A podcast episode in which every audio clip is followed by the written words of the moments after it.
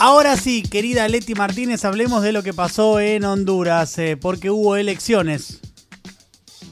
Así es, Die, eh, hasta ahora ya, ya una situación irreversible eh, porque la candidata de Libre, candidato partido de izquierda, centro izquierda, si se quiere, Xiomara Castro, sacó más del 53%, casi 20 puntos más que el segundo candidato del Partido Nacional, eh, de candidato oficialista. La particularidad de Xiomara Castro es que, además de, bueno, convertirse en la primera mujer presidenta de Honduras, es también la ex primera dama, es la compañera de Manuel Zelaya, y esto quería recordarlo brevemente, Manuel Zelaya era presidente de Honduras que eh, le dieron un golpe de Estado en junio de 2009, quizás recuerdan esa imagen en, en la que lo sacaron miembros de las fuerzas de seguridad de su casa en eh, pijama. Bueno, durante estos 12 años ellos denunciaron que esto fue parte de una dictadura. De hecho, lo que dijo Zelaya ahora cuando se conocieron eh, los datos fue que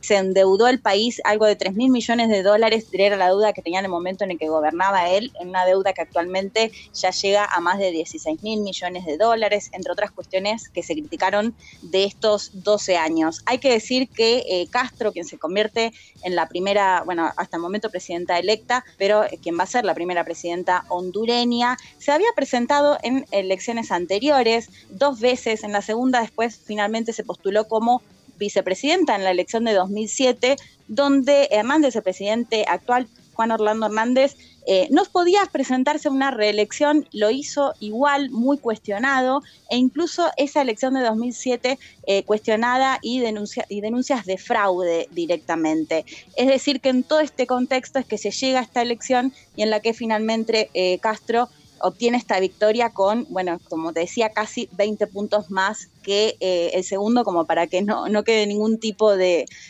de dudas. Eh, brevemente, para terminar, además, el presidente Hernández es un, un, presidente, además cuestionado por esto que te mencionaba del fraude y de haber ido a una reelección y demás, también por cuestiones vinculadas al narcotráfico. De hecho, tiene un hermano que está preso, se lo ha vinculado a él también con el tema de eh, narcotráfico, entre otras causas que posiblemente tenga que enfrentar más adelante una vez que deje eh, la presidencia. Así que bueno, por el momento la noticia de esta elección de Honduras es que Xiomara Castro se va a convertir en la próxima presidenta de este país. Gracias, Leti.